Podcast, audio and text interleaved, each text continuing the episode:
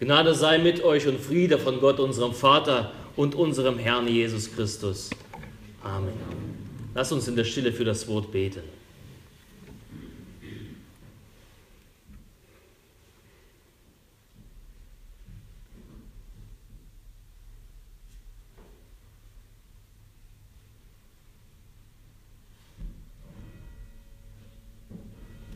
Herr, dein Wort ist meines Fußes Leuchte und dein Licht auf meinem Wege. Amen.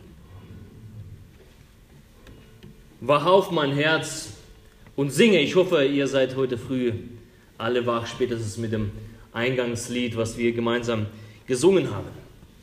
Ich breche heute die, die normale Reihe etwas durch und äh, möchte mit uns heute übers Aufwachen reden während man träumen darf. Als ich klein war, stand auf meinem Nachttisch neben meinem Bett so ein großer runder Wecker. Vielleicht können sich einige an sowas erinnern. Abends habe ich ihn aufgezogen, den roten Zeiger auf 6 Uhr gestellt und die Weckfunktion eingeschaltet. Hinten gab es ja so einen kleinen Hebel. Und dann ging ich ruhig schlafen. Seit der Geburt hat meine Mama gesagt, schlafe ich sehr gut und immer gerne. Bis heute ist es immer noch so geblieben. Es gibt nichts Besseres als ein gutes Schläfchen. Darum ist meine Beziehung zu einem Wecker von gewisser Ambivalenz geprägt. Also eine gestörte Beziehung zu meinem Wecker. Jeder, der, es, der kann es verstehen, der, der sich an diesen Ton erinnert. Damals, der aus diesen runden Weckern da rauskam. Und in meiner Kindheit damals zerriss ein furchtbarer Ton die Luft und der tiefste Schlummer war eben dahin. Das war's mit dem Schlafen. Heute hat sich ja einiges verändert. Man, man kann ja so ein Handy oder andere Wecker benutzen. Ein paar Klicks und schon ist der Weckton eingestellt, so wie man ihn haben möchte. Zum Beispiel die Morgenstimmung. So ein gewisses sanftes Aufstehen, aber für mich immer noch wehmütig beim Aufstehen. Wenn man Kinder hat, braucht man im Grunde genommen eigentlich gar keinen Wecker.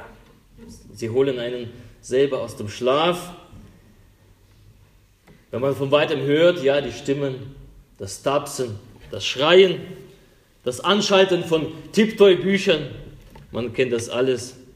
Aber alle diese Weckmethoden erinnern mich irgendwie an diesen einen Wecker aus meiner Kindheit. Und er wird mich mein ganzes Leben lang verfolgen, überall wo ich bin. Überall wird er von meinem geistigen Auge rasseln, wie damals laut und unbarmherzig. In welcher Form auch immer er heute rasselt, erinnert er mich an damals. Ob das heute mechanische Wecker sind, digitale Wecker oder lebendige, wuselnde Wecker in Form von Kindern. Eins haben sie gemeinsam. Sie erinnern mich an damals und sie wirken auf mich, wie auf euch wahrscheinlich genauso, gleich aus. Ihre Aufgabe ist, uns munter zu machen uns wach zu machen. Sie läuten einen Beginn des Tages ein. Sie wollen sagen, los geht's, aufgewacht. Der Tag bricht an. Aufstehen. Neue Aufgaben warten auf dich. Und eins noch, wir sind unserem Wecker ergeben. Normalerweise. Ich hoffe, bei euch ist es auch so. Oder musst du auch mit deinem Wecker kämpfen.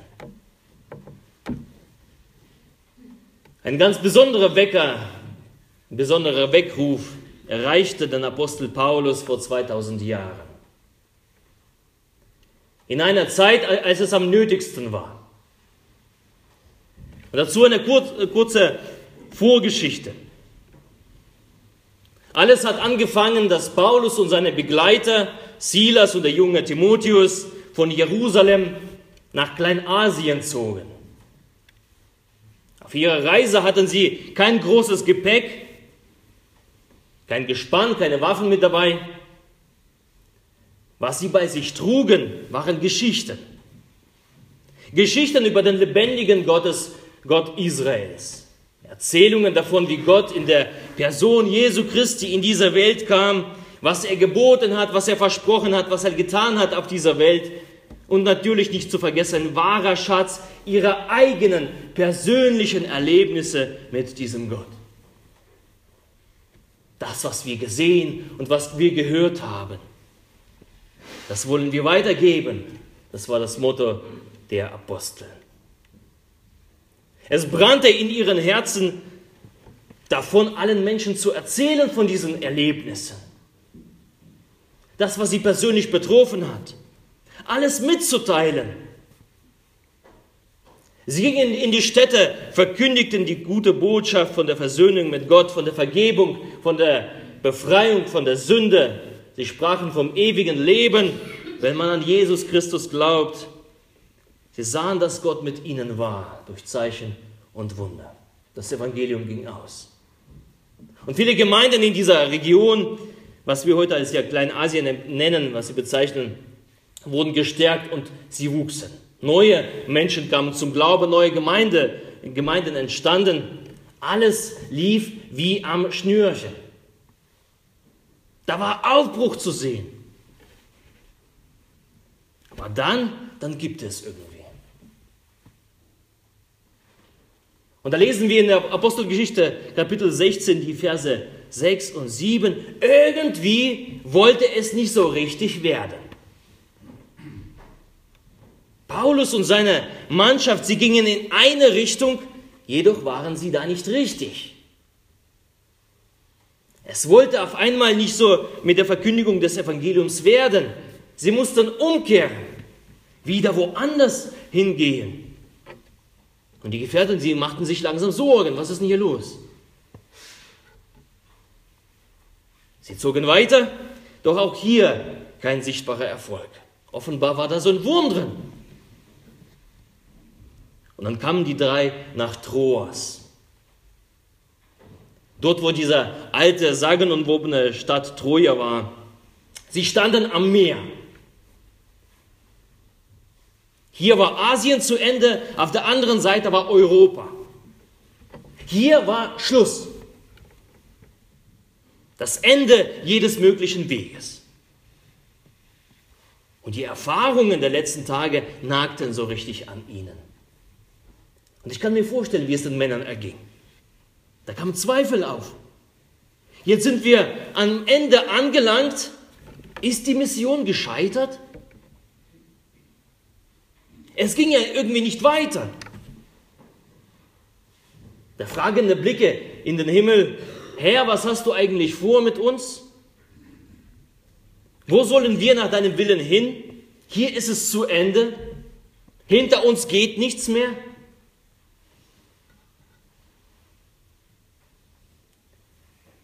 Petrus noch, sagt noch eine Nacht Männer und dann, wahrscheinlich geht es nach Hause.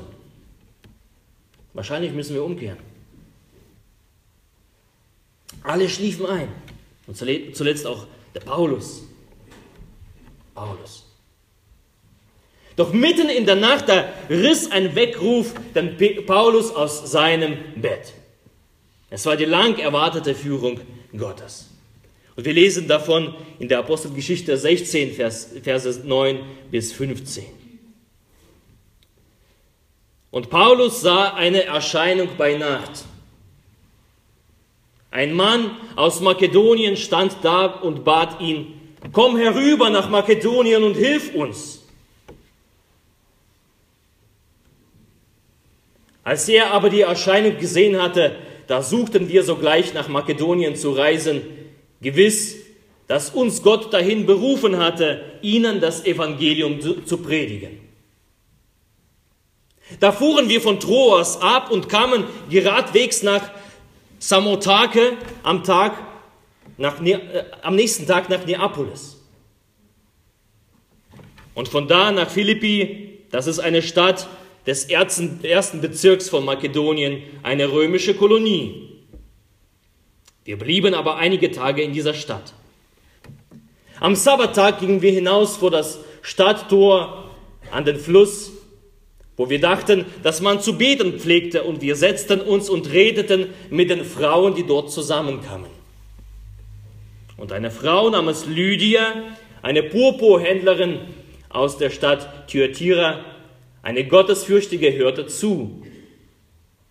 Der tat der Herr das Herz auf, sodass sie darauf acht hatte, was von Paulus geredet wurde.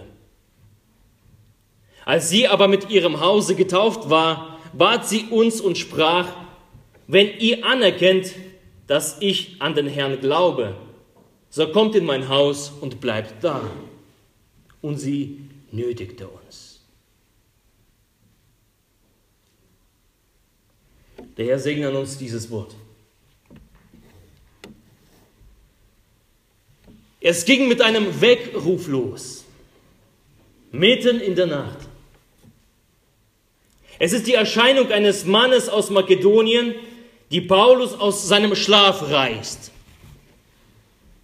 Ein lebendiger Wecker rüttelt der Fremde an Paulus und sagt, wach auf, Paulus, hilf uns, komm herüber.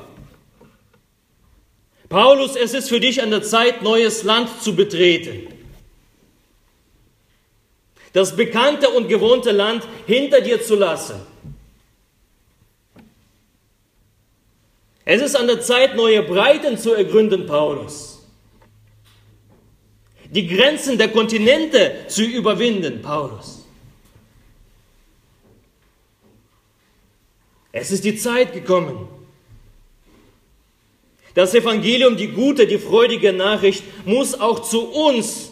Sie darf nicht nur dort bleiben bei euch. Denn ein grenzenloser Gott muss auch alle irdischen Grenzen überwinden können. Und da fällt der Groschen. Und dieser Ruf macht unseren drei Reisebrüdern die weitere Route klar. Er soll nach Europa gehen. Das Verlassen des Alten, das Betreten des Neuen. Über den Bosporus hinaus. Über das hinaus, was sie schon kannten. Es geht in die Fremde. Denn auch dort warten Menschen darauf, dass Gott sich ihnen zeigt. Auch dort sehnen sich die Menschen nach Vergebung, nach Versöhnung, nach Freude, nach Frieden mit Gott. Nach einem Leben, das gelingt. Nach Antworten, die jeder Mensch sucht. Die jeden Menschen bewegen. Und die drei jüdischen Männer, sie haben den Schlüssel dazu im Gepäck. Das Evangelium von Jesus Christus, die frohe Botschaft. Nichts anderes, nur das Evangelium. Wir haben gehört, wie diese Geschichte ausgeht. Zur Überraschung ist, ist da kein Mann, der auf sie wartet auf dem europäischen Boden. Es ist Lydia, eine griechische Geschäfts Geschäftsfrau. Gott reicht in der Begegnung einer griechischen Geschäftsfrau seine Hand. Das ist quasi die, das göttliche Rettungspaket für Griechenland für, und ganz Europa an eine Frau. Lydia, sie lässt sich von Gott, äh, Wort Gottes ansprechen. Sie lässt sich zum Glauben entfachen. Sie wird zur ersten Christin, Christin Europas. Nicht ein Mann war der Erstling in Europa, eine Frau war es. Und das auch ganz ohne Quote. Konnte Paulus und seine Begleiter ahnen, was sie mit ihrem Aufbruch bewirken werden, was sie anstoßen werden. War es dem Paulus klar, dass sein Ja, seine Reaktion auf den Ruf Gottes zu einem Grundstein für das Christentum in Europa sein wird? Für Glaube, Liebe und Hoffnung in Europa. Ein Grundstein für das Abendland, für das manche Leute heute streiten und selber nicht wissen wofür. Das Wort Gottes, die Freudenbotschaft, sie geht, das geht seitdem in der ganzen Welt und das kommt nicht leer zurück. Es ist nicht aufzuhalten. Es bewirkt, wozu es gesandt worden ist. Befreiung, Friede, Freude bei den Menschen. Eine Freude, die im Glauben an Jesus Christus wirksam wird. Und alles aber begann mit einem Traum, mit einem Weckruf. Einem Traum, der zu einem Weckruf wurde bei Paulus. Und lass uns heute, heute an diesem Tag fragen, haben wir Träumer in unserem Land? Haben wir Träumer in unserer Kirche? Gibt es noch Träumer in unseren Gemeinden?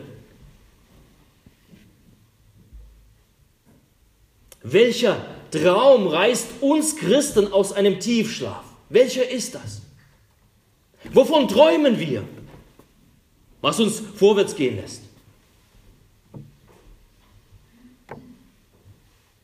Bei Apostel Paulus war es ein Makedonier, der ihn nicht schlafen ließ. Der rief, hilf uns, komm herüber. Verlass dein altes Leben. Was weckt uns? Was erweckt uns? Wer oder was ist unser Makedonier? Oder fühlst du dich wohl im Bett? Beziehungsweise willst du dich im Bett verkriechen und dort bleiben?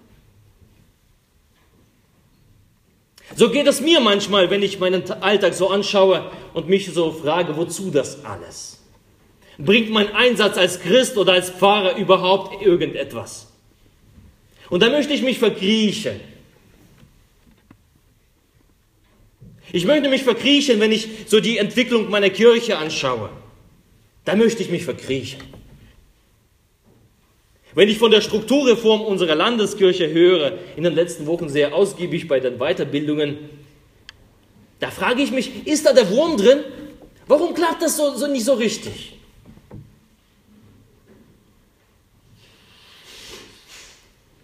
So stelle ich mir das ungefähr vor, wie Paulus und seine Begleiter sich damals gefühlt haben, als der Heilige Geist ihnen verwehrt hatte, zu wirken und zu predigen. Bis sie eben in Troas angelangt sind. Bis Paulus plötzlich da die Erscheinung bekommen hat von dem Makedonier und davon geweckt worden ist. Und die Männer, die Männer Gottes, das bekannte Land hinter sich lassen im Auftrag des Herrn. Und obwohl ich mich verkriechen möchte, lässt mich einiges nicht ruhig schlafen. Die vielen Makedonier um uns herum, in unserem Lande, in unseren Städten und Dörfern, Menschen, die Gott persönlich noch nicht kennengelernt haben, die nicht errettet sind, die kein ewiges Leben haben, die gefangen sind und verstrickt sind in ihren Abhängigkeiten, in Sünden, deren Persönlichkeiten, wie Luther das so schön sagt, in sich selbst so verkrümmt sind. Homo incovatus als so ein Begriff, theologischer Begriff. Menschen, die Hoffnung und Trost des Evangeliums brauchen, das sind die Makedonier um mich, um mich herum, um uns herum. Und sie schreien nach Hilfe. Und das lässt mich nicht schlafen. Und wehe mir als Christ, wenn ich mir währenddessen ein bequemes Leben auf der Liege mache und weiter schlafe. Während der Wecker unaufhörlich rasselt und mich in den Dienst ruft. Wach auf. Wach auf. Und ich habe ebenso einen Traum, dass alle Christen aus ihrer bequemen Haltung heraustreten und ihren Platz in der allumfassenden Gemeinde Jesu Christi einnehmen. Und die Gemeinde Gottes aus einer schläfrigen Gemeinde zu einer lebendigen Gemeinde wird. Ich habe diesen Traum. Ich habe diesen Traum, der mich aus dem Bett herausreißt und mich nicht schlafen lässt. Ebenso lässt mich der Traum nicht schlafen, dass unser einziges Fundament und unsere einzige Hoffnung nicht unsere Gebäude sind, nicht unsere Kirchgebäude oder Gemeindegrenzen, Traditionen, sondern allein Jesus Christus und sein Auftrag an uns. Nichts anderes. Nur Jesus und seine Sendung, alle Kreatur das Evangelium zu predigen, das lässt mich nicht schlafen. Dabei sind wir als Christen und Gemeinden mutiert zu einer Behörde oder zu Verwaltern von Denkmälern. Das ist das Spannende. Als, als ich nach Deutschland kam, habe ich gefragt, was ist, oder haben wir gefragt, was ist, was ist dieses Zeichen an den, an den Kirchen, was ist dieses blaue da? Das ist Denkmalschutz. Das ist für, für die, unsere Kirchen symptomatisch. Denkmalschutz. Wir bewahren.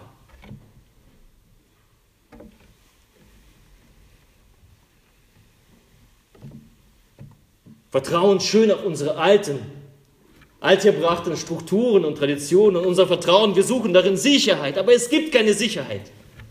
Es gibt in dieser Welt keine Sicherheit. Allein Jesus Christus ist es.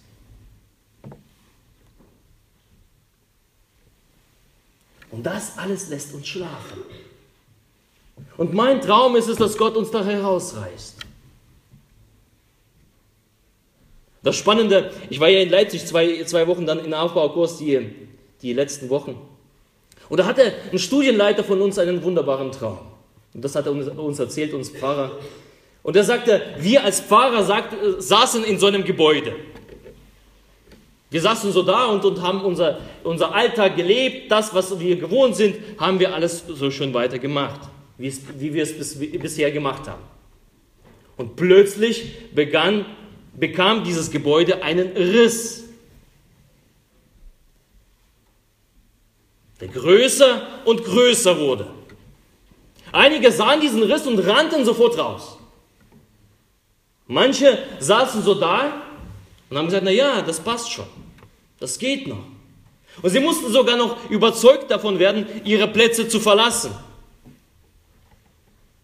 Und als alle dann draußen waren, stürzte das gesamte Gebäude in sich zusammen. Aber eines passierte, sagte er. Und das ist das Komische. Keiner bedauerte es, dass das Gebäude eingestürzt ist. Es gab keine Panik, es gab kein ungutes Gefühl. Und der Mann, unser Studienleiter, sagte, die Mauern waren weg, das Haus war weg, aber geblieben sind Menschen. Und das hat etwas Prophetisches. Und ich glaube, das hat etwas Prophetisches und Zukunftsweisendes. Und meine vollste Überzeugung ist, dass die Traditionen bei allem, bei, bei aller Liebe, meiner Liebe zu Traditionen, dass alle Grenzen und Strukturen, dass sie nie von Gott und nirgendwo auf der Welt für Ewigkeit ausgelegt waren. Auch nicht in Deutschland, auch wenn wir die Sicherheit so gern mögen. Auch wir sind davon nicht befreit. Diese ganzen Sachen, sie unterliegen stets den Veränderungen. Sie kommen und sie gehen. Und all die ganzen Veränderungen in unserer Landeskirche, die uns in den nächsten Jahren auch bevorstehen werden, die Strukturreform, Stellenanpassungen und so weiter und so fort. Gott hat etwas vor, indem er das macht, wie Beate das sagte. Vielleicht ist es so ein Wink Gottes. Hallo, schlaft ihr noch? Ich werde euch aufwecken. Ich habe mit euch was vor. Gott ist doch der Herr der Kirche. Und er hat sich dabei was gedacht. Und wir machen uns einen Riesenkopf um unsere Sicherheit, um unsere Pfründe. Und wir halten und halten und halten und schlafen dabei. Und vielleicht muss Gott etwas einreisen, wie in diesem Traum vom Studienleiter, um uns zu zeigen, damit wir verstehen, hey Leute, das Wichtigste, äh, was die Gemeinde Gottes besitzen soll, sind Menschen mit einem lebendigen Glauben. Vielleicht mit leeren Händen. Vielleicht nichts im Gepäck. Aber eines im Gepäck, das Evangelium, die Geschichten von Jesus. Das ist ein wahrer Schatz in euren Herzen die eigenen persönlichen Erlebnisse mit diesem lebendigen Gott. Und die wahre Gemeinde Jesu sind Menschen, die Gott anbeten und bereit sind, die Kühnheit besitzen, ihre Geschichten und ihre Erlebnisse mit anderen zu teilen, eben die Gott nicht kennen.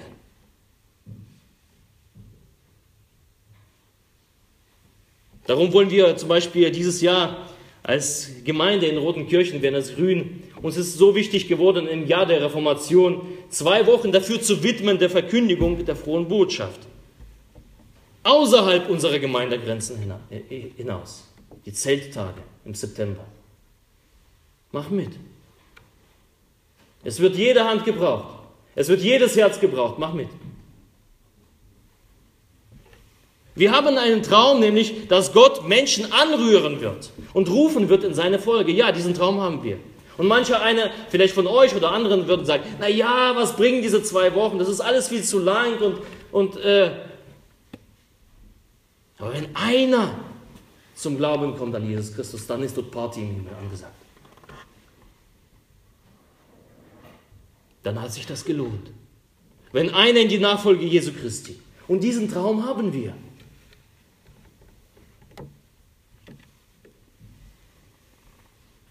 Ein Weckerrasseln ist oft unbequem und unangenehm. Ein christliches Leben ist ebenso nicht auf seine Bequemlichkeit ausgelegt. Wir sind gerufen, uns wecken zu lassen. Die Frage ist, ob wir uns davon äh, wecken lassen, wecken lassen wollen. Wenn du aber sagst, ich will mich wecken lassen, ich höre diesen Ruf und ich höre diesen Wecker, ich höre dieses Rasseln. Die Stimme Gottes, die sagt, hey, aufstehen. Los geht's. Aufgewacht. Der Tag bricht an. Neue Aufgaben warten auf dich. Es gilt für uns, neue Gebiete zu betreten, die wir noch nicht kannten, wie bei Paulus. Neue Breiten zu ergründen, die Mentalitätsgrenzen, die Verständigungsgrenzen die Grenzen der Tradition zu überschreiten oder alles sonst, was wir von Grenzen in unseren Köpfen haben. Lass uns genau auch hinschauen, aufmerksam hinhören. Sind Makedonier um uns herum, die schreien und rufen um Hilfe?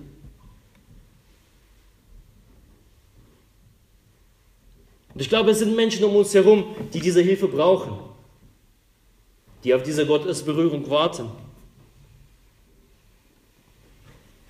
Lass uns aufwachen und mit Jesus allein als das Zentrum unseres Seins und Denkens und Wirkens hinaus in die Welt gehen. Lass uns pflanzen. Lasst uns sehen. Lass uns teilen, was wir selber empfangen haben. Das, was uns Hoffnung gibt. Wach auf, mein Herz, und singe. Es ist Zeit zum Aufstehen, liebe Schwestern und Brüder. Es ist Zeit zum Aufwachen. Amen.